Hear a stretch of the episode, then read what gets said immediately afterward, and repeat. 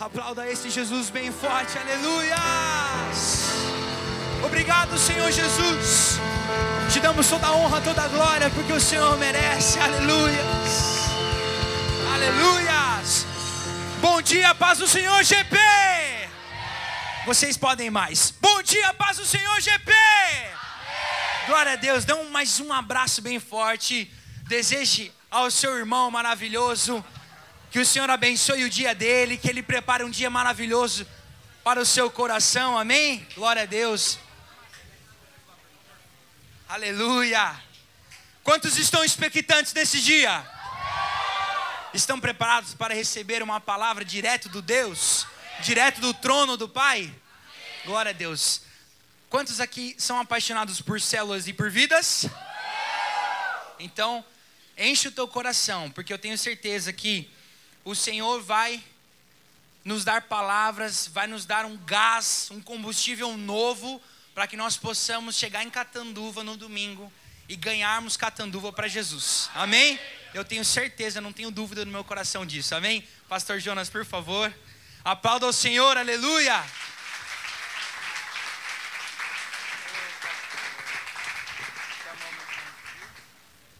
Vamos orar pela vida dele?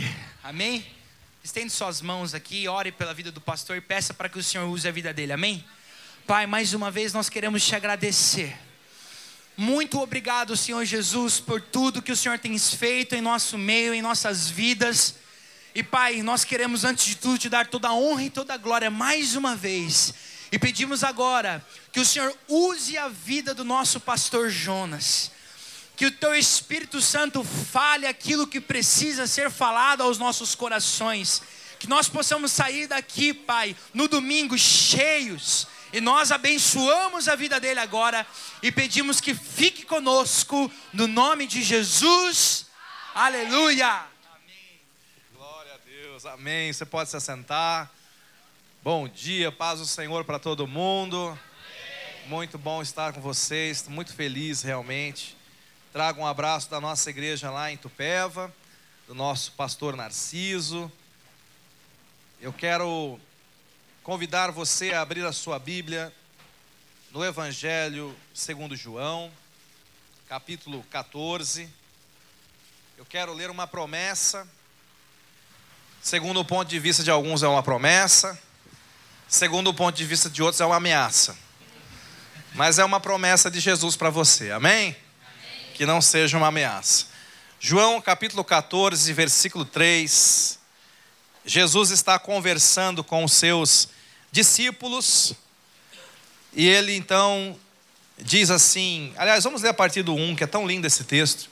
A partir do 1 diz assim: Não se turbe o vosso coração, crede em Deus, crede também em mim. Outras versões vão dizer: Não se atemorize, não tenha medo, tenha fé. Na casa de meu pai há muitas moradas. Se não for assim, eu vou teria dito, pois vou preparar-vos lugar. E aí vem a promessa. E quando eu for e vos preparar lugar, voltarei e vos receberei para mim mesmo, para que onde eu estou estejais vós também. Essa é uma promessa linda do Senhor Jesus, né? Para quem você que já conhece um pouquinho do evangelho, você sabe que Jesus ele veio uma primeira vez e ele vai voltar uma outra vez, a segunda vinda de Cristo. Nós estamos aqui debaixo desse tema esse final de semana. Eu quero ficar bem dentro dele, né? Acerca da, da segunda vinda de Cristo, acerca da volta do Senhor Jesus. Eu disse agora há pouco que isso é uma promessa ou uma ameaça. Porque a Bíblia diz que Jesus veio uma primeira vez para morrer na cruz por nós. Ele veio uma primeira vez para derramar o sangue pela humanidade e para que esse evangelho do reino fosse pregado a todas as pessoas.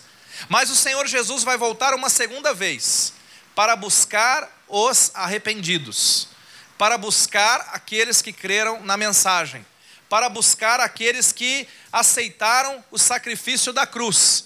Então, isso que eu acabei de ler, para quem é de Deus e para quem tem entregado a vida para Jesus, para quem é lavado no sangue de Jesus, é uma promessa maravilhosa. Jesus foi ali e volta já. Ele foi ali e volta já para nos buscar.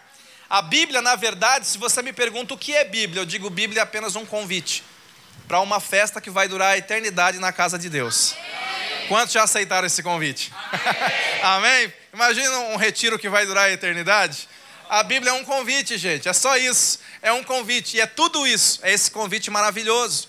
Agora, isso que para nós é uma promessa, para aqueles que rejeitam Jesus, para aqueles que não conhecem Jesus, para aqueles que estão caminhando fora do Evangelho, pode ser uma ameaça. Porque o mesmo Jesus que vai vir para buscar aqueles que são seus, diz a Bíblia, ele também vai vir para punir aqueles que o rejeitaram, aqueles que pisaram sobre ele, aqueles que feriram o coração de Deus com o pecado. Então, dependendo do ponto de vista, isso aqui é uma promessa ou uma ameaça. E eu quero, nesta manhã, nesta primeira mensagem, conversar com você acerca de como nós podemos nos preparar para isso. Nos preparando para esse momento. Como deve ser a nossa preparação. Você sabe, Jesus disse: Eu venho como ladrão da noite, ninguém sabe o dia nem a hora. Ele diz assim: Eu venho quando se menos esperar. Há uma outra passagem que diz assim: Quando todos disserem, ah, paz, está tudo tranquilo, está tudo de boa, nessa hora eu virei. E por que, que Jesus faz isso? Ora, é óbvio porque. Se ele tivesse marcado o dia e a hora, né? Tem muita gente que é um pouco espertinho, pensa que é esperto, pensa que é. Né? Vamos supor que Jesus tivesse dito o seguinte: olha, eu vou voltar. Vamos supor que na, na economia de Deus fosse amanhã. Amanhã, 18 horas, eu estou voltando. Gente, a gandaia ia ser até às 17. Vocês concordam comigo? Por quê? Por que, que ia ser assim? Porque o ser humano, aquela natureza carnal, aquela natureza racional, vai pensar dessa forma. Né? Uma vez um jovem chegou para um pastor e falou: Pastor, o jovem não era convertido, e falou: Pastor, qual o melhor dia para eu entregar minha vida para Jesus? E o pastor pensou: Qual o melhor dia? É, porque eu veja bem, eu estou com, com 18 anos, e eu tenho uma vida inteira pela frente, qual o melhor dia para entregar a minha vida para Jesus? O pastor falou assim: Olha, o melhor dia é um dia antes da sua morte. Aí o jovem pensou, calculou e falou assim: Ah, mas eu não sei quando que eu vou morrer. O pastor falou: Então entrega hoje, você pode morrer amanhã. Já que você não sabe, prepare-se hoje, prepare-se agora. Pergunta para quem está do seu lado: como se prepara para a vinda de Jesus? E eu quero dar para você hoje, para pensar acerca desta palavra, entrega. Entrega. Eu quero falar sobre entrega nessa manhã. Entrega. A Bíblia diz assim: Entrega o teu caminho ao Senhor, confia nele, o mais tudo ele fará. Sabe, imagina o Deus que tem tudo. Deus que tem tudo. Deus precisa de alguma coisa, queridos? Não. E ao mesmo tempo, sim. O Deus que tem tudo, o Deus que criou todas as coisas, ele precisa só de uma coisa. E a única coisa que ele pede na Bíblia. Já imaginou Deus pedindo uma coisa? Isso é poderoso, né? Deus chega na palavra e ele fala assim: Filho meu, dá-me o teu coração. O Deus que tem tudo, ele deu ao ser humano o livre-arbítrio, para que a nossa entrega, a entrega da nossa vida, no nosso coração a Deus, fosse uma decisão minha. Ele poderia, com o seu poder, alguns até creem nisso, existe uma linha que crê dessa forma que Deus pré-programou aqueles que vão ser salvos, e você querendo ou não, em algum momento você vai entregar a sua vida para Jesus. Nós não cremos assim. Nós cremos que Deus nos deu o livre-arbítrio. Para que aquela decisão que eu tomo para entregar a minha vida, o meu coração a Deus, ela, ela se reveste com esta autoridade que Deus me conferiu. Senhor, está aqui o meu coração. E é por isso que esse Deus maravilhoso, é por isso que esse Jesus, ele olha para mim e para você e ele diz isso: Filho meu, eu tenho tudo, mas tem uma coisa que eu não tenho e eu quero muito. Filho meu, dá-me o teu coração. Entrega o teu coração para mim. Pergunta só no teu coração, sem abrir a sua boca. Para quem você tem entregado o seu coração? Certa vez, Jesus ministrando sobre esse assunto, ele falou assim: Onde estiver o vosso tesouro, aí estará o vosso coração. Porque tem pessoas que valorizam tanto o dinheiro e o coração está no dinheiro. Tem pessoas que valorizam a carreira e o coração está na carreira. Tem pessoas que valorizam um relacionamento, uma outra pessoa, às vezes acima de Deus, e o coração está naquela pessoa. Por isso que Jesus falou: onde estiver o vosso tesouro, aí está o vosso coração. Responda no seu coração agora: onde está o teu coração? O que, que é caro para você? O que, que você valoriza? Pastor, como é que eu sei? Ora, eu vou dar para você uma dica, só uma, tá bom? Você gasta tempo com aquilo que você ama. A sua agenda é uma pista de onde está o seu coração. A sua agenda, na verdade, não é nenhuma pista, a sua agenda é um, um outdoor, né, piscando, né, aquela luz tremenda, dizendo: aqui está o seu coração. Se alguém falar assim para você, eu te amo, é muito fácil você saber se ama ou não. Se aquela pessoa está te dando tempo, ela te ama. Se não estiver te dando tempo, ela não te ama. Isso é muito forte para a gente que é pai, né? Porque a gente que cria filhos, a gente entende que nós temos que dar o nosso tempo. Melhor forma de demonstrar amor é priorizar. A melhor forma de demonstrar amor é dar tempo. Então você dá tempo para aquilo que você ama. Se você pegar a tua agenda dessa semana, você vai ver que você tem aqueles tempos obrigatórios. Pastor, eu tive que, eu fui obrigado a picar o cartão. Não pica mais cartão, né? Hoje é tudo eletrônico, né? Eu fui obrigado, tá lá na escola. Eu sei, tem coisa que você vai por obrigação. Mas responda aí, o teu tempo livre, como é que ele é investido? Porque tem gente que ama o sono. Pastor, eu já descobri onde está meu coração. Está lá no travesseiro, pastor. Né? Tem gente que o coração dele está no videogame. Tem gente que o coração dele está é, tá em, em sair, andar por aí, mas tem pessoas que o coração está no Senhor. E você sabe que o teu coração está no Senhor quando você tira tempo com Ele, quando você de fato entrega a sua vida para Ele. Diga entrega. E eu quero falar para você três coisas acerca dessa entrega, antes da gente poder entregar e vocês continuarem com a gente. Primeiro lugar, essa nossa entrega a Deus tem que ser, diga assim, sem reservas. Fala isso para quem está do seu lado, entregue-se sem reservas. Para quem Jesus fez a promessa que iria voltar? Para aqueles que são dele.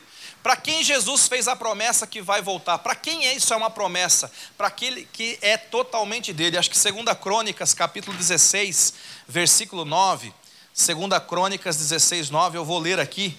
Anote aí. 2 Crônicas 16, 9.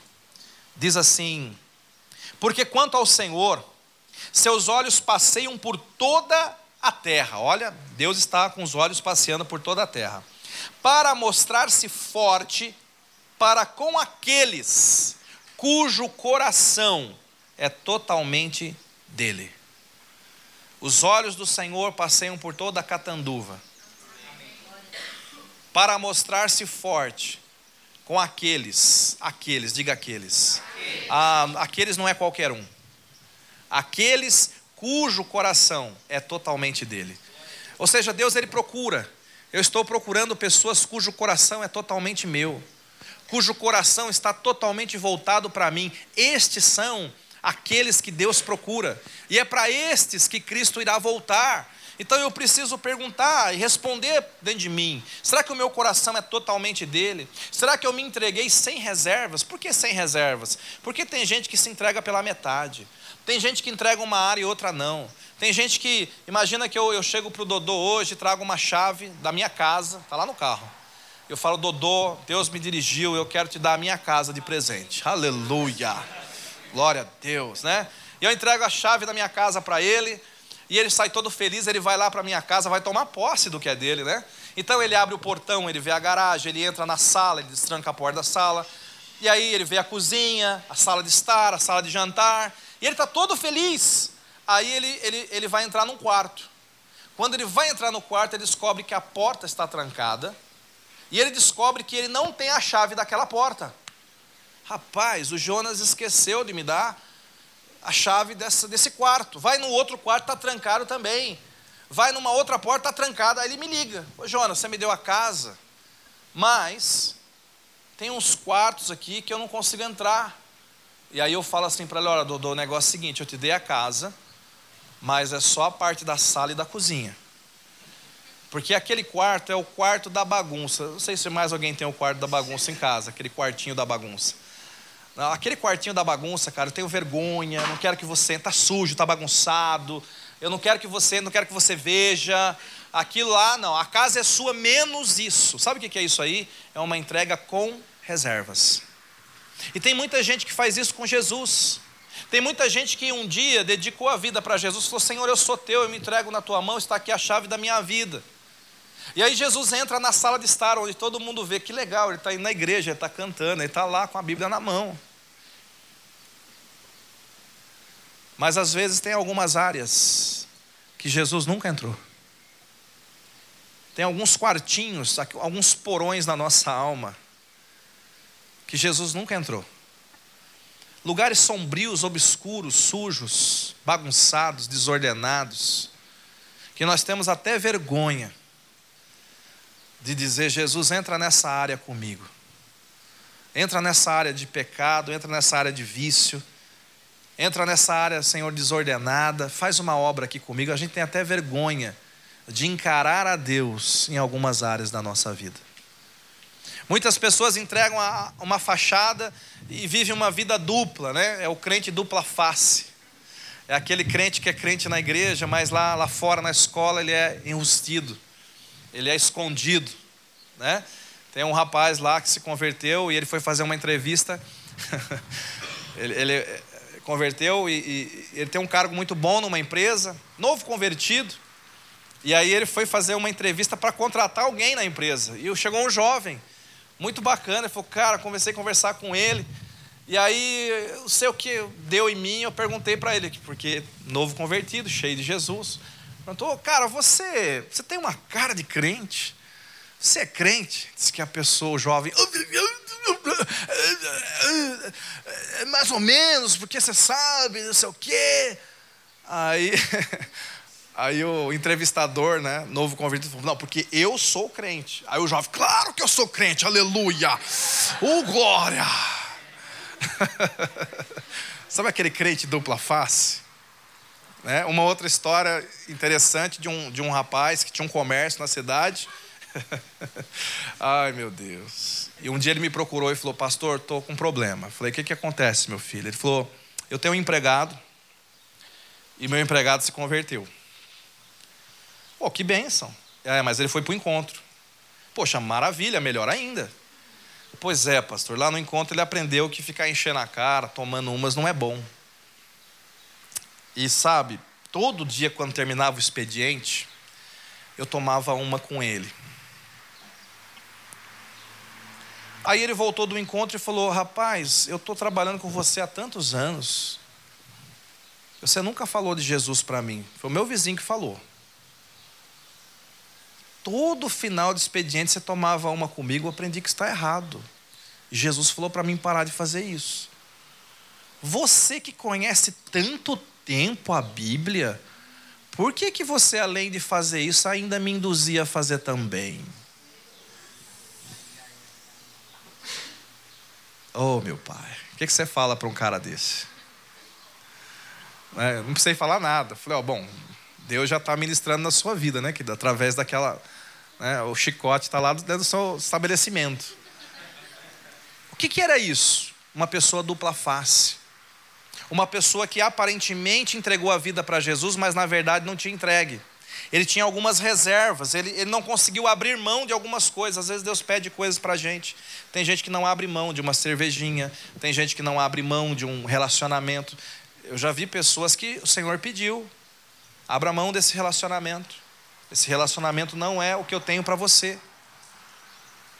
Senhor Jesus, certa vez, falou assim: aquele que ama pai e mãe, irmão e irmã, mais do que a mim. Não é que você não tem que amar, tem que amar pai e mãe. Mas ele fala que não ama mais do que a mim, não é digno de mim. Eu conheci um pastor o ano passado do Egito, e ele estava contando para nós, o mundo lá é muçulmano, vocês sabem como eles são intolerantes com relação ao cristianismo. E um jovem na igreja dele se converteu, e o jovem falou: "Pastor, eu quero me batizar". E o pastor falou, contou até para nós o contexto. Ele falou: "No Egito, os muçulmanos não ligam das pessoas irem na igreja evangélica. Você pode ir. Agora, se você falar em batizar, você corre o risco de morrer. Porque é como se você estivesse dando as costas para o islamismo. E aquele jovem chegou para o pastor e falou: Pastor, eu quero me batizar, eu sinto no coração. E o pastor sabiamente falou para ele: Filho, espera mais um pouco, vamos aguardar. Sua, seu pai é muito bravo, é muito tradicional. Você sabe que você corre um risco. E ele falou: Não, pastor, eu, eu, eu, eu quero me batizar. Então o pastor falou: Tá bom, mas primeiro converse com seu pai. Se ele permitir, você batiza. Se ele não permitir, você vai aguardar. E aí o jovem foi falar com o pai dele. E disse: Pai, eu, eu, eu você sabe que eu estou indo na igreja? Sei. Eu quero me batizar, pai. E o pai falou: quiser batizar, pode batizar. O senhor não vai ligar? Não, você pode batizar, filho. Aí ele falou assim: Não, pai, porque eu sei como que o senhor pensa. O senhor já falou que se eu fosse eh, me tornar cristão, o senhor me mataria.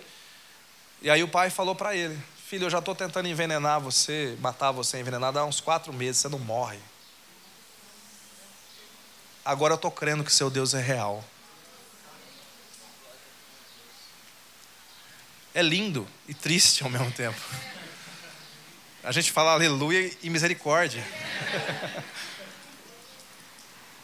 Mas eu estou dizendo para você que tem gente disposto a morrer pelo Evangelho, porque se entrega totalmente, enquanto outros se escondem. Há um texto na Bíblia, Lucas capítulo 1, abra lá, porque é, uma, é a história de uma jovem chamada Maria, você conhece a história dela, Lucas capítulo 1, versículo 27.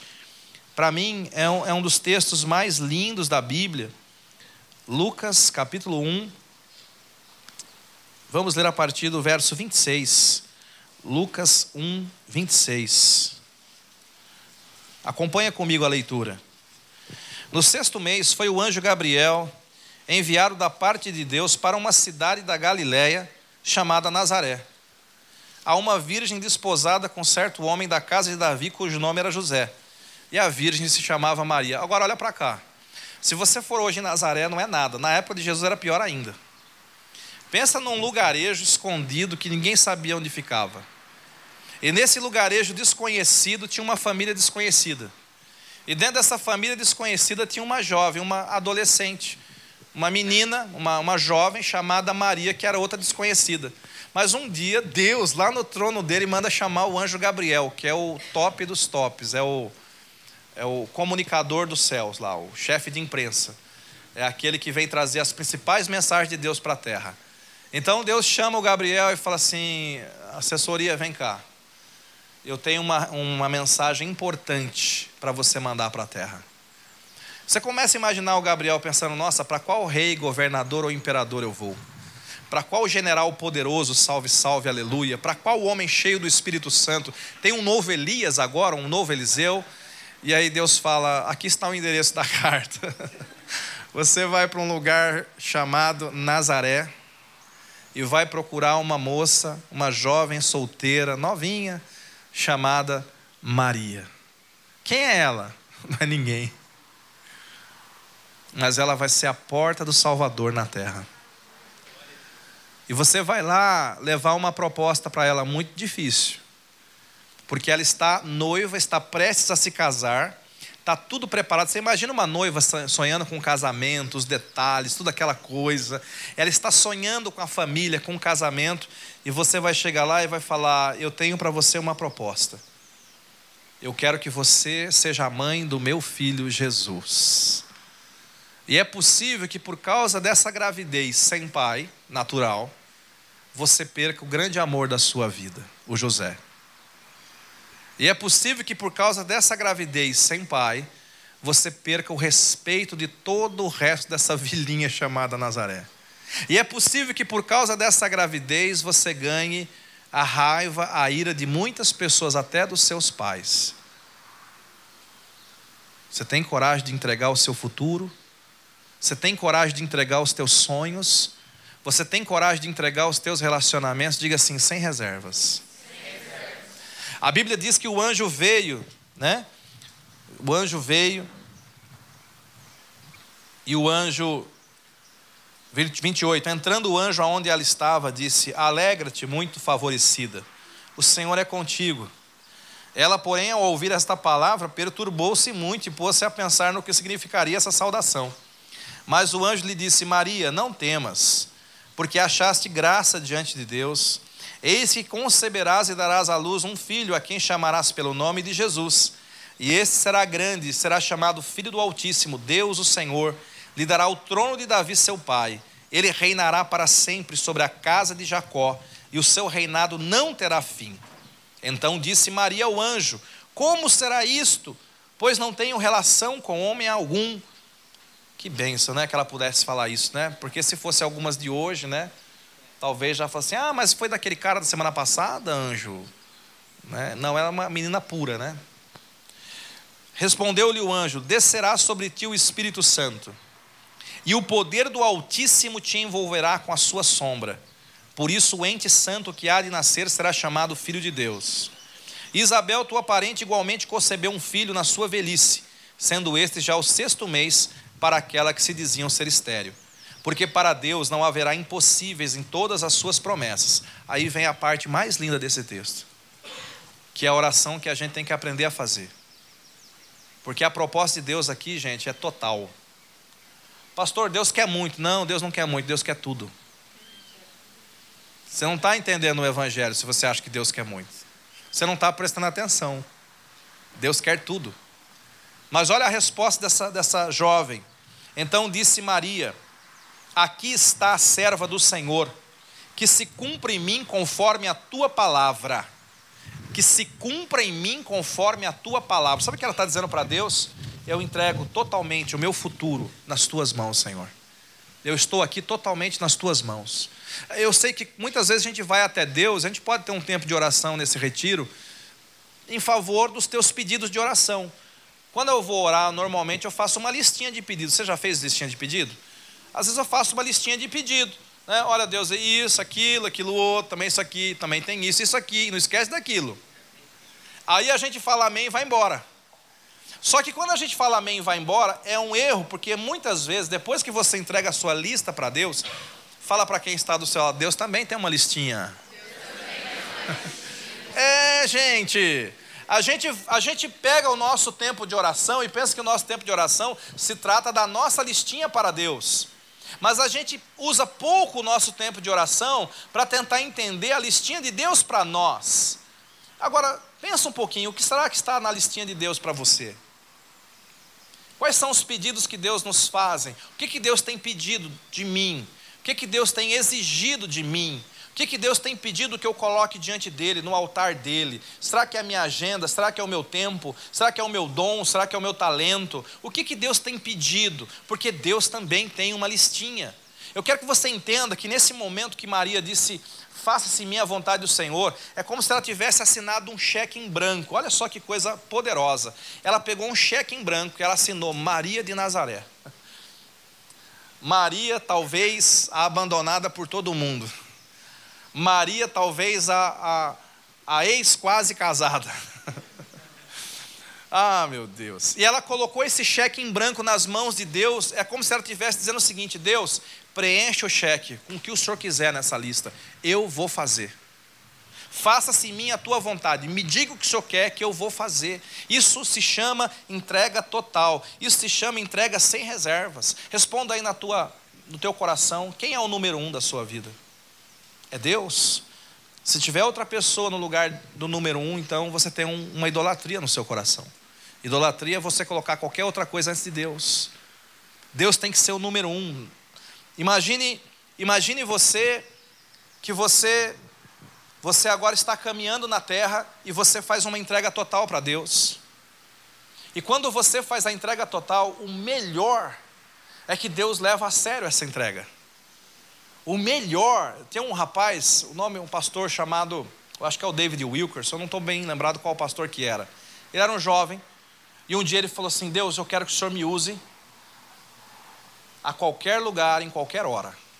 Estou na tua mão, Senhor. Olha que oração legal. Eu quero que o Senhor me use em qualquer lugar, em qualquer hora. Estou na tua mão, Senhor. Um dia ele estava no apartamento dele, acho que era Nova York, orando, era próximo da meia-noite. E aí o Espírito Santo veio para ele e falou assim: Eu quero que você vá na rua tal, no beco daquela rua, e eu quero que você grite bem alto, mas bem alto: Jesus te ama. Estava frio, né? Aquele frio lá dos Estados Unidos já estava final do ano, né? Aquela caindo neve. Ele falou: Poxa vida, isso aí não deve ter sido Deus. Acho que foi o cão. Não é possível. Aí o Espírito Santo veio de novo. Vai nesse lugar e grita três vezes: Jesus te ama. E aí Deus lembrou ele: Você disse que você me serviria em qualquer lugar, em qualquer hora. E aí ele foi. Ele foi lá, chegou no lugar tudo escuro. E aí ele, ele gritou bem alto, como Deus mandou: Jesus te ama! Jesus te ama! Jesus te ama! E ficou aguardando. Nada. Tudo silêncio. Ele falou, Deus, e agora? Aí Deus falou, agora pode dormir. Aí ele foi dormir. Aí passou uns seis meses, ele estava na igreja dele e uma pessoa foi dar um testemunho. E a pessoa chorando dizia assim: Irmãos, eu estava no mundo, eu estava né, terrível. E teve uma noite aí que eu falei: Hoje eu vou me matar. Hoje eu vou me matar porque ninguém me quer, todo mundo me odeia, não gosto de ninguém e tal. E, gente, quando eu fui me matar, quando eu levantei para me matar, eu escutei um anjo gritando lá da rua. e o anjo dizia assim: Jesus te ama, Jesus te ama, Jesus te ama. E aquilo, eu entendi que Jesus me amava, eu entreguei minha vida para Ele. Esse pastor escreveu isso num livro porque ele disse assim: Eu tive a graça de fazer uma coisa que não entendia, e também recebi a graça de entender depois por que, que eu fiz aquilo. Mas muitas vezes o Senhor pode pedir para você fazer coisas que você não entende, talvez Ele nunca vai explicar. Sabe por quê? Ele é Deus. Ele não tem que dar explicação. Eu quero que você engravide de mim, gere uma coisa nessa terra para mim. Eu quero que você gere um projeto, eu quero que você gere algo, eu quero que você gere um ministério, eu quero que você faça algo para mim, talvez isso vá te comprometer. Eu quero que você gere uma vida de adoração. Eu quero que você construa um altar ao meu nome. Eu quero que você viva para mim. Talvez isso vai te comprometer. Fala para quem está do seu lado sem reservas. Fala para outra pessoa assim, sem retorno. A nossa entrega tem que ser, por um lado, sem reservas, total. Por outro lado, a nossa entrega tem que ser sem retorno. Por que sem retorno? Porque eu já vi ao longo da minha vida, gente, muitas pessoas que se entregaram sem reservas, mas depois voltaram atrás. Eu já vi pessoas que se entregaram e depois, é, sabe, a pessoa fala: Senhor, eu sou totalmente teu. Isso num retiro. Na segunda-feira, Senhor, eu sou 80% teu. Na quarta-feira, Senhor, eu sou 60% teu.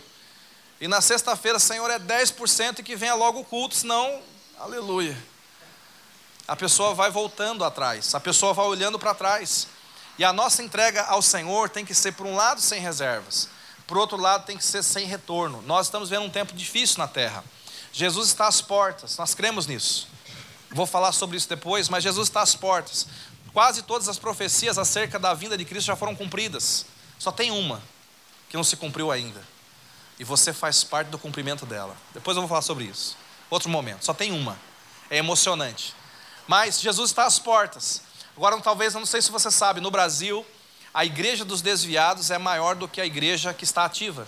Para cada crente no Brasil que está frequentando uma igreja, que está tendo vida com Deus, existem duas pessoas que um dia andaram com Jesus e depois olharam para trás e retornaram. Pessoas estão paradas em casa, pessoas estão feridas, pessoas que não congregam, pessoas que não estão sendo cuidadas, e até mesmo pessoas que deram as costas para o reino, pessoas que voltaram para o pecado, pessoas que voltaram para a lama do mundo, pessoas que retornaram. Fala para quem está do seu lado, é sem retorno. Tem um jovem na Bíblia que eu admiro demais, ele é o Eliseu, né? A Bíblia fala, nem vou ler com você, mas se você quiser anotar, anote 1 Reis, capítulo 19, versículo 20 e 21, anota aí, 1 Reis 19, do 20 ao 21. A Bíblia fala que o Elias era o profeta de Deus na terra, aquele homem cheio do Espírito Santo, e um dia Deus falou para ele: vai escolher um jovem é, vai, vai em tal lugar, porque eu tenho escolhido Eliseu para ser profeta em teu lugar. E aí o Elias vai, onde estava o Eliseu. E o Eliseu era um jovem empreendedor, rapaz.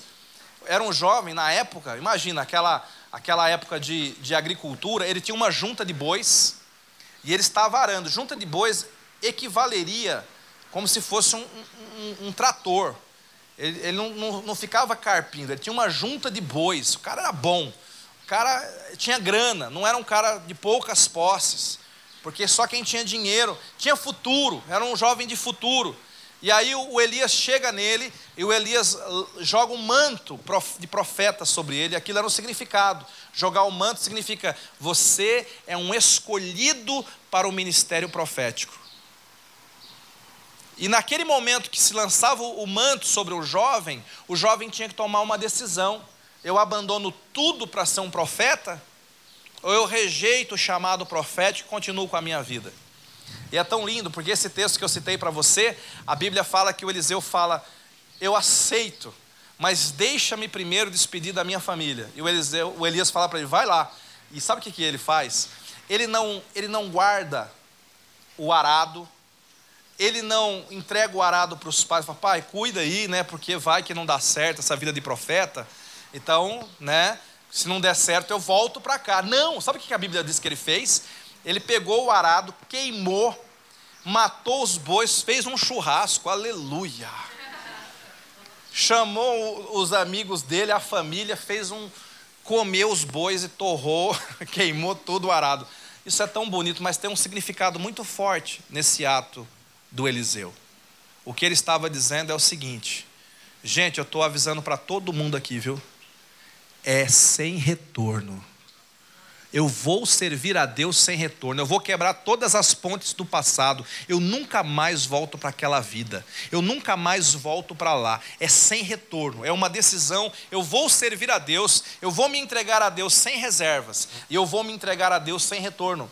Tem muita gente planejando voltar para o mundo, eu converso com jovens que estão planejando sonhar, voltar para o mundo. Tem jovens que voltam um pouquinho. Ah, pastor, de vez em quando eu dou uma olhada, eu, eu ouço, eu passo perto, tenho umas amizades. É, querido, eu quero dizer para você nessa manhã: entregue-se sem retorno. Quebre todas as pontes. Eu vim aqui para te ajudar a tocar fogo na tua junta de bois. Quantos querem fazer isso? Eu vim aqui te ajudar a destruir tudo aquilo que te remete para o passado, porque a entrega de Deus tem que ser sem retorno. Há um outro texto, eu quero ler com você, é, João capítulo 21. É um texto tão lindo também da palavra de Deus. João capítulo 21 fala muito forte ao meu coração, ainda nessa pegada do sem retorno. João capítulo 21, a partir do verso 1 é a história do Pedro. Eu amo esse Pedro, né, gente? Eu falo muito desse Pedro. Onde eu vou, prego sobre ele. Esse Pedro é demais. Só para você entender, quando Pedro conheceu Jesus a primeira vez, foi quando Jesus fez aquela pesca maravilhosa. E Pedro tinha passado a noite inteira sem pegar nada. Jesus foi lá, pegou o barco emprestado, pregou. E depois falou: lança a rede. Quando ele lançou, a rede veio cheia. Aí Jesus olhou para o Pedro e falou assim: a partir de hoje, eu vou te fazer um pescador de homens. Sabe o que foi aquilo? Jesus estava chamando o Pedro para o ministério. E o Pedro começou a andar com Jesus. Você já coloque-se um pouquinho só na pele do Pedro, andando com Jesus. Vendo Jesus curar enfermos, ressuscitar mortos. Aí eu gosto, a escola de líderes de Jesus era demais. Primeiro que todo dia era uma aula diferente. E o mais legal, você não sabia o que ia ter naquele dia. Você já imaginou os discípulos acordando assim, olhando para o outro assim, papais, o que será que vai ter hoje, hein? Cura, ressurreição, libertação, multiplicação de pão, não sei. Porque o hobby de Jesus era dar nó em cabeça de fariseu, né? Jesus, Jesus era expert né, em, em fazer as obras de Deus na terra e treinar os seus discípulos. Foi muito emocionante. Só que um momento, três anos e meio se passaram e Jesus morreu na cruz do Calvário. E quando Jesus morreu, o Pedro, você conhece a história, ele negou Jesus. Antes de morrer, antes de Jesus morrer, ele negou Jesus três vezes. O Pedro, ele, ele, ele pecou contra o Senhor. Jesus já tinha dito: Pedro, você vai me negar. E ele falou: Não, não vou, eu sou bom e tal, né? Infelizmente, o Pedro confiava muito no amor dele por Deus. A gente faz essa comparação. O tempo todo, Pedro falava assim: Eu não te nego, eu, eu vou caminhar com o Senhor, eu te amo mais do que estes aqui, ó Jesus, eu, meu amor é bom, hein? Não é igual dessa turminha do lado de cá, não, aqui, ó. Bota a mão no fogo, não. Pedro confiava no amor dele, e na hora H o amor dele foi falho. Já o João era o contrário. O João confiava no amor de Deus. O João sempre dizia assim: Ele me ama, ele me ama, ele me ama. O Pedro sempre dizia assim: Eu amo, eu amo, eu o amo. E na hora H o eu deu errado. Já o João sempre dizia assim: Ele me ama, ele me ama, ele me ama. E sabe, João foi o único que ficou com Jesus até o pé da cruz. Porque João não caminhava com Deus baseado, confiando no amor dele por Deus. Mas ele caminhava com Deus confiando no amor de Deus por ele. Três anos se passam, Jesus morre na cruz, Pedro desanima. E João capítulo 21, versículo 1, começa falando que, que os discípulos estavam reunidos, né? Versículo 2 diz que estava Pedro, mais sete deles. E o versículo 3 fala assim: Disse-lhe Simão Pedro: Vou pescar. Disseram-lhe os outros: Também nós vamos contigo. E saíram. Sabe o que está dizendo aqui? Esse é o momento em que Pedro pensou em olhar para trás. O que, que Pedro fazia antes de conhecer Jesus? Quem lembra? Quando ele fala assim, gente, eu vou pescar, o que ele está dizendo aqui é o seguinte: eu não queimei o meu barco. Jesus morreu, foi bom, três anos e meio, mas Jesus não está aqui, e o meu barco está lá. Então ele fala: Vou pescar, porque ele tinha um barco, ele tinha rede, estava tudo pronto. E aí ele vai pescar. E os discípulos, alguns vão com ele também. Sabe o que é isso? É alguém que está voltando. Mas sabe por que ele está voltando? Porque ele não queimou o barco. Tem gente que o barco está lá. Pastor, eu parei, mas eu guardei aquilo em casa. Pastor, oh, pastor, eu, eu, terminei aquele negócio, mas eu tenho o contato da pessoa, está lá, no, meu amigo. Você não está entendendo? Fala para quem está do seu lado, você tem que queimar o seu barco.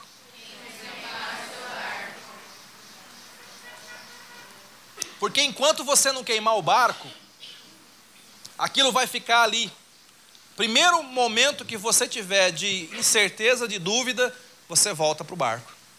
A Bíblia diz que o Pedro, não vou ler com você, mas o Pedro foi, foi, foi pescar e ele passou a noite inteira jogando a rede e não apanhava nada. Sabe por quê? Isso é muito legal. Quando você se entrega para Deus, eu creio disso, todo o meu coração, gente. Se você não concorda, me perdoe, tá bom? Mas eu creio que quando você se entrega para Deus, Deus te estraga para o resto. Eu creio. E eu já fiz essa oração: Deus, eu quero ser estragado para o mundo. Eu quero ser estragado para o pecado, eu quero ser estragado para o diabo, eu não quero mais levar jeito para essas coisas. Eu quero que só me estrague para as coisas do mundo, a ponto de, quando eu estiver num ambiente muito negativo, mundano, eu vou estar tão estragado que aquilo não vai me fazer bem, eu tenho que sair daquele lugar. E o Espírito Santo me mandou de Tupéva para cá para estragar você. Quantos querem ser estragados? Pedro tentou pegar a noite inteira peixe, mas agora o Pedro estava estragado, gente. Ele só podia pegar homens. Ele não era mais um pescador de peixe. Ele não era mais para esse tipo de vida. A Bíblia diz que aparece um vulto na praia, você sabe quem é o vulto? E o vulto fala assim: jogue a rede daquele lado. E quando ele joga, aí a rede vem cheia de peixes. E era Jesus. Quando eles vêm para a praia, a Bíblia fala que Jesus já tinha um peixe prontinho assado. Já imaginou um peixe feito por Jesus? Aí eles se sentam na beira da fogueira, começam a comer aquele peixe pela primeira vez nas Escrituras, Pedro está calado.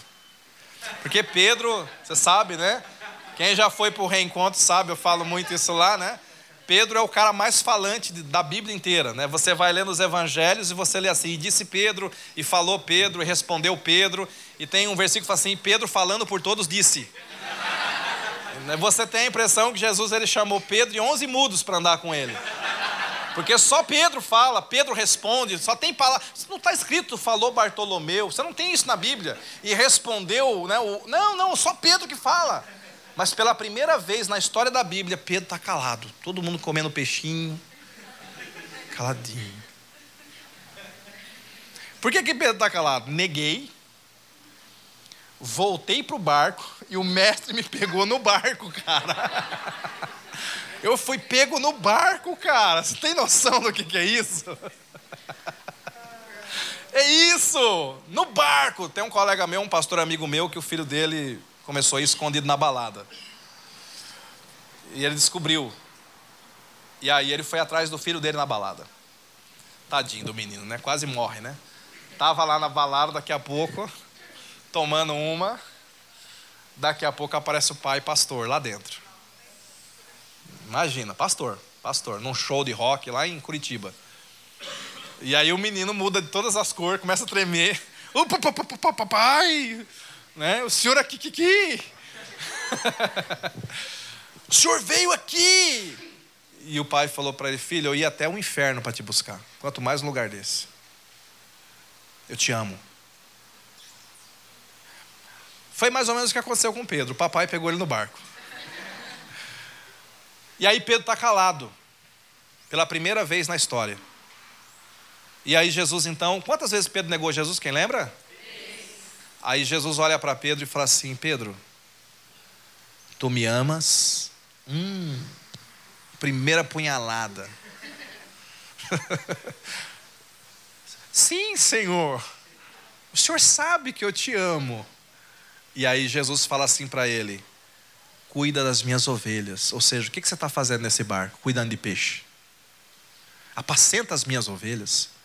Volta para a carreira. Volta para o chamado. Volta para a vida que eu tenho para você. Pedro, é sem retorno. É isso que Jesus está falando. Aí Jesus pergunta pela segunda vez: Pedro, tu me amas? Uh, segunda vez. Senhor, tu sabes tudo, tu sabes que eu te amo apacenta as minhas ovelhas. Deixa eu dar um pause aqui. O amor de Jesus é prático, gente.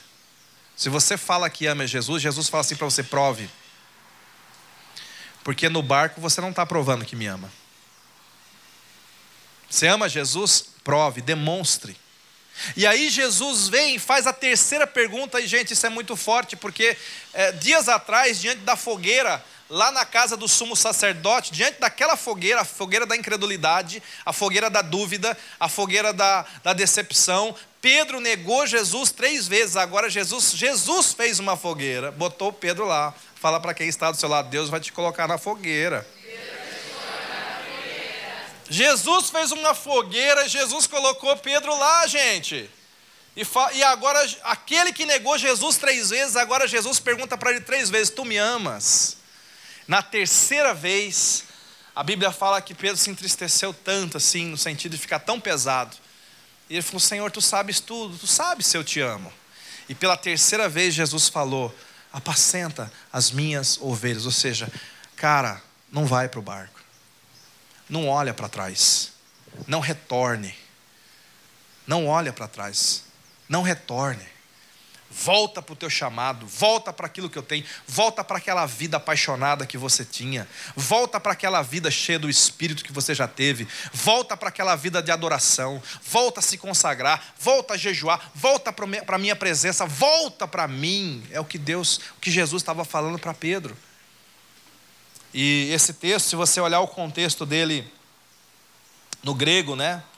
Te passando aí rapidinho, o contexto desse texto no grego existem muitas palavras para amor, né? Tem pelo menos quatro palavras. Assim, o grego, gente, traduzindo, assim, comparando o grego com o português, é como tentar colocar o Brasil dentro do, do estado de São Paulo. O grego ele tem o dobro de verbetes do que a língua portuguesa. Então é por isso que o, o, a, na língua portuguesa a gente repete muitas coisas com outros significados. São palavras polissêmicas, né? Então eu, eu digo assim, eu digo assim, ô Dani, né? Imagina que eu, o Dani me leva para dormir lá domingo, né? E eu estou sem carro. E aí eu vou voltar para Itupeva na segunda-feira de manhã e tem um lugar para pegar um ônibus. Então eu falo assim. Aí o Dani olha para mim e o Dani fala assim: Jonas, acordou? Acordei, tá? Ô Jonas, toma o seu café e vai para o ponto de ônibus para tomar um ônibus. E quando estiver no ponto de ônibus, toma cuidado para o bandido não tomar o seu dinheiro. Olha a pobreza do português. Tomar café, tomar ônibus, tomar cuidado, tomar dinheiro. né? porque o nosso português é pobre. Isso acontece aqui também. A palavra amor em grego, existe o amor homem-mulher. Amor homem-mulher é eros, diga eros. De onde vem a palavra erótico? É carne. Erótico, amor eros. Quando a Bíblia fala assim, alguns, alguns versículos falam assim, o homem deve amar a sua mulher, é homem eros, sua mulher. Erótico. Então, eu amo a minha mulher no sentido de eros, mas também existe a palavra estorger, Estorger é amar coisas. Eu amo a minha xícara, eu amo meu violão, eu amo meu cachorro, eu amo meu carro, eu amo minha casa. Eu estorger coisas. Existe a palavra filéu, diga filéu. Filéu é o amor de irmãos, é aquele amor de homens, né? um amor falho. Eu te amo, eu, eu te filéu, querido, eu te filéu, quer dizer, eu te amo. Mas olha, esse, esse filéu é um amor que eu estou produzindo. É um amor falho, é um amor limitado, é um amor condicional. Filéu é assim: você é bom comigo, eu sou bom com você. Isso é filéu. É o amor que a gente sente, é o natural, eu filéu as pessoas. Mas existe um amor no grego que é o ágape, diga ágape. Ágape é um amor poderoso. Ágape é o próprio amor de Deus. Ágape é o amor invencível. Ágape é o amor incondicional. Ágape é um amor que Deus derrama no nosso coração. Agora olha para cá, por que, que eu estou falando isso para você? Porque a primeira vez que Jesus pergunta para Pedro, Jesus pergunta assim: olha só, diante daquela fogueira, Jesus pergunta assim: Pedro, você me ágape? Com esse amor poderoso, invencível. Pedro baixa a cabeça e Pedro fala assim: Senhor, eu te filéu. Diga assim: filéu. Isso, igual um gatinho, fala assim: filéu. É isso que Pedro está falando. Eu não te ágape, Senhor. Eu não te ágape porque eu, eu, agora eu vi que eu neguei, que eu não consigo, que eu não sou, que eu não posso. Aí Jesus pergunta pela segunda vez: Pedro, tu me ágape com amor poderoso, invencível? Pela segunda vez, o que, que Pedro fala para ele?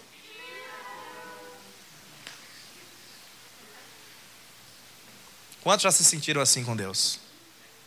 Eu, muitas. Muitas vezes. Senhor, eu não te amo como o Senhor. Eu não teria coragem de me matar na cruz pelo Senhor. O Senhor teve coragem de morrer por mim na cruz? Já parou pensar sobre isso? Você daria seu filho para morrer por alguém? Eu já falei para Deus várias vezes: Senhor, o Senhor me ama tanto, mas nem eu me amo tanto. Eu não acho que eu valho tudo isso, não. Eu me jogaria no, no lixo. Como que o Senhor pode me amar uma, uma, criatura dessa? Eu só te filéu. Então Jesus pergunta: Você me ágape, filéu? Você me ágape, filéu?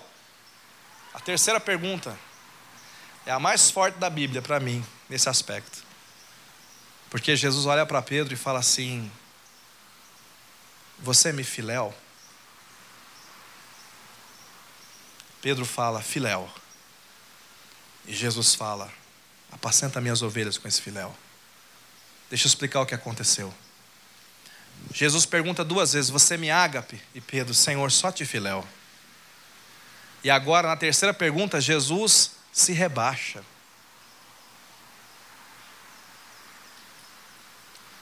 Jesus desce um degrau. Jesus fala assim: Você só pode me dar o filéu? E Pedro fala: É só o que eu tenho. E Jesus fala: Eu aceito o teu filéu, cara. Eu aceito o teu filéu com essas falhas. Eu aceito o teu filéu. Jesus desce um degrau como se ele viesse encontrar-se com Pedro aqui embaixo. Eu venho aqui para o teu nível. Eu venho aqui caminhar do teu lado, no nível do filéu. E nós vamos caminhar junto, cara. Mas não se acuse, não volte. Não olhe para trás, não retorne. Eu aceito o teu filéu. E eu vou te ajudar a entrar no ágape um dia. Esse Pedro, serviu Jesus, ele nunca mais voltou atrás. Nunca mais. Passou muitos anos e um dia ele foi preso pelo imperador romano. E ele foi acusado porque ele pregava sobre Jesus e decidiram, alguém falou assim: já que ele fala tanto de Jesus, vamos matá-lo crucificado. E agora, E ele tinha, ele podia em qualquer momento, foi dado a ele: olha, se você negar Jesus, você não morre, mas se você confessar Jesus, você vai ser crucificado. Agora, no final da vida de Pedro, sabe o que, Pedro faz? Olhando para a cruz que iam crucificá-los. Agora, esse Pedro olha para os homens que iriam matá-lo, e ele diz assim: Eu só tenho um pedido a fazer eu quero que vocês me crucifiquem de cabeça para baixo, porque eu não sou digno de morrer igual ao meu Jesus. E Pedro foi crucificado de cabeça para baixo. Eu digo para você, ele começou no filéu, mas ele terminou no ágape. Ele terminou no ágape invencível. Ele é um testemunho para mim e para você a vida de Pedro clama dizendo para você e para mim: não retorne. Não retorne. Diga sem reservas. Diga sem retorno. Há um, uma história na igreja, na história da igreja, um, um capítulo que eu acho tão lindo. É o avivamento morável. Se der tempo, eu quero falar um pouco mais sobre ele nesse retiro. O avivamento morável aconteceu na Alemanha e foi uma, uma vila inteira que se tornou cheia do Espírito Santo. E eles, eles foram tão cheios que eles começaram a enviar missionários para o mundo todo, isso em 1730 aproximadamente. O maior mover missionário da Europa foi o avivamento morável. E uma certa vez, dois jovens que estavam se preparando para pregar o evangelho como missionários, eles souberam que, na época tinha escravidão, né? Eles souberam que tinha uma ilha eu acho que era no, no Pacífico, não lembro bem agora, que a ilha inteira era uma ilha de escravos que ficavam trabalhando na lavoura de cana-de-açúcar. E eles mandaram uma carta para o dono da ilha dizendo assim: Nós somos missionários e nós queremos ir aí evangelizar os escravos. E o dono da ilha falou: Aqui só entra escravo. Sabe o que aqueles jovens fizeram? Eles mandaram uma carta de volta dizendo assim: Nós queremos nos tornar escravos. Nós não temos dinheiro. Se o senhor pagar a nossa passagem, o senhor nos compra. E o dono da ilha pagou a passagem. Isso está registrado na história da igreja. E lá no porto, de onde eles saíram, no porto da Alemanha, os familiares foram se despedir daqueles dois jovens, sabendo que eles tinham se vendido como escravos para nunca mais voltar, por amor ao Evangelho. Enquanto estavam ali prestes a embarcar o navio, muitas pessoas diziam assim: não, mas não é possível, não é possível, como pode? Dois jovens com tão futuro tão lindo pela frente, como é que eles vão fazer isso? E eles sempre calados, ali só abraçando, beijando o pessoal, se despedindo, falando pouco. Eles entraram no navio e quando o navio se afastou um pouquinho, então eles levantaram a mão para o céu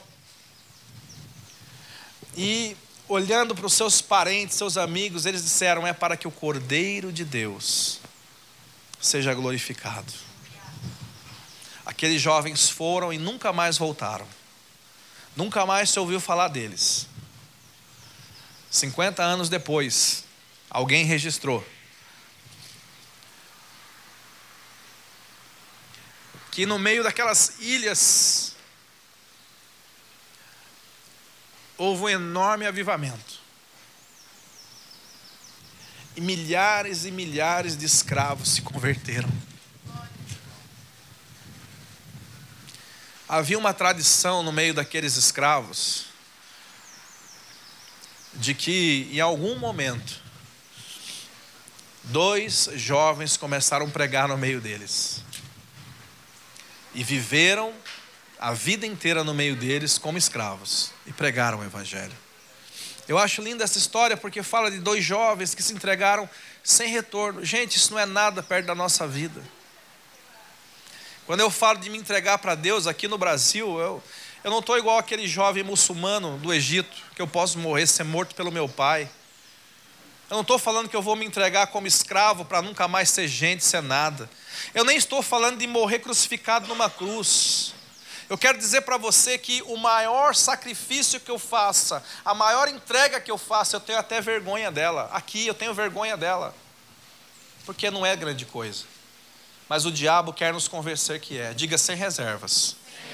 Diga sem retorno. sem retorno. E eu quero terminar, escreva aí, sem remorso. É assim que tem que ser a tua entrega, querido. Sem remorso. Por que, que eu falo sem remorso, para finalizar? Porque tem gente que não retorna para o mundo, mas tem vontade de retornar. Tem gente que não volta à prática das, daquelas coisas, mas fica no coração. Tem gente que está na igreja, mas o coração está no mundo. Foi, foi para a igreja, é, 1 João, não precisa nem abrir, só anote. 1 João, capítulo 2, versículo 15 a 17. Anota aí. 1 João, capítulo 2, versículo 15 a 17. Foi para esta, foi para a igreja do Senhor Jesus que o apóstolo João falou assim: olha o que, que ele falou. Não ameis o mundo, nem o que no mundo há, porque o que há no mundo é a concupiscência dos olhos, a concupiscência da carne e a soberba da vida. E aquele que ama o mundo passará com ele, mas quem faz a vontade de Deus permanece para sempre.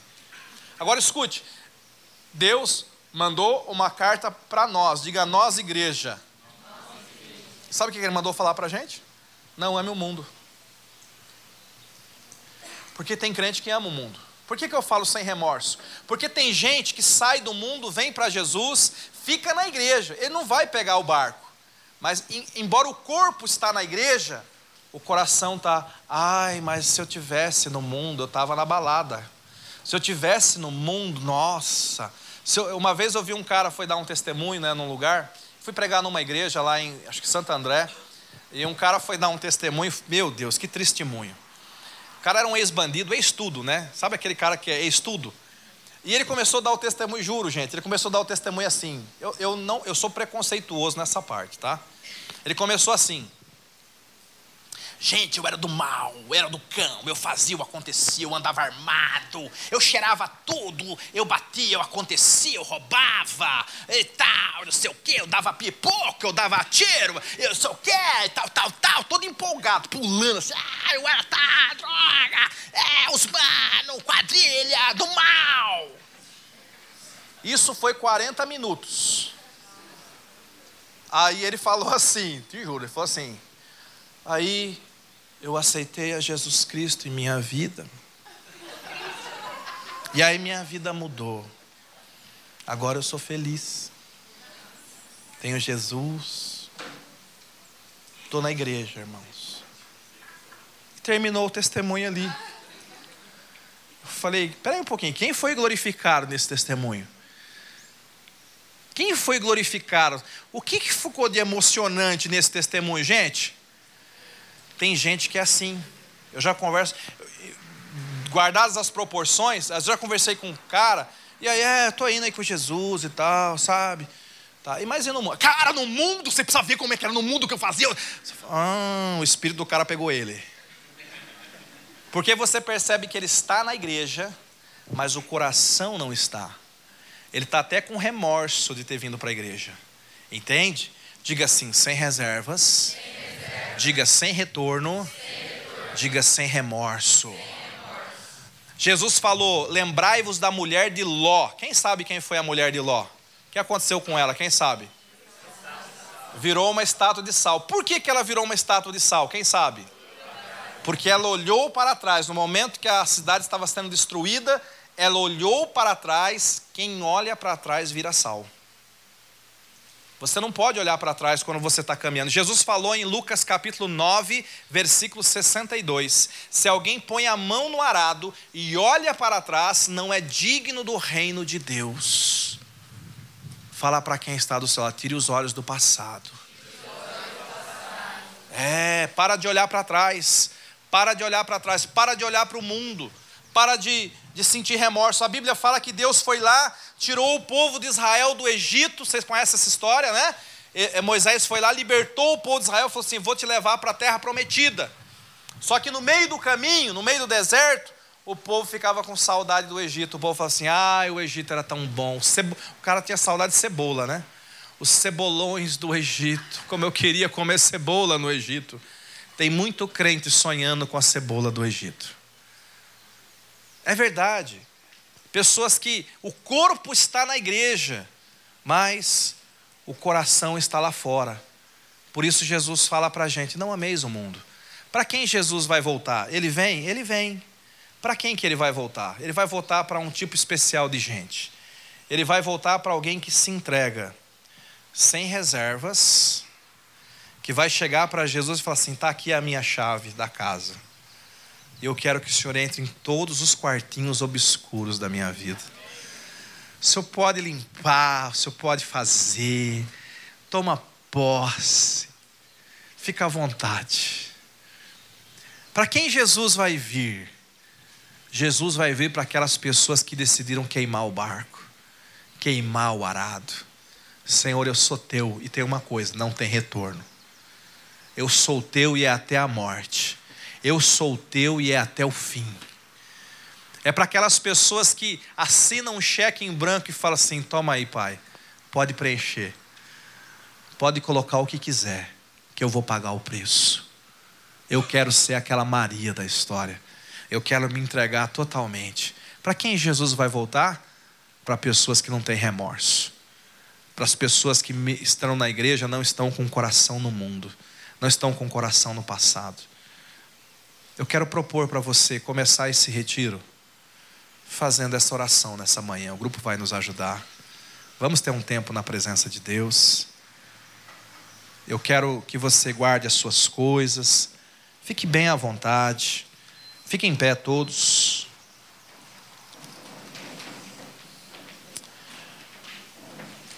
Eu quero propor para você, nesta manhã, dedicar mais uma vez a sua vida ao Senhor dedicar mais uma vez a sua vida a Ele. Talvez você fale, pastor, eu já aceitei Jesus, eu já entreguei minha vida para Ele. É verdade. Mas, ah, queridos, tantas e tantas vezes eu me sinto na beira daquela fogueira, sabe? E tantas e tantas vezes eu, eu me consagro novamente, eu me entrego novamente, eu me rendo novamente. Então, eu quero que você feche os teus olhos nesse momento.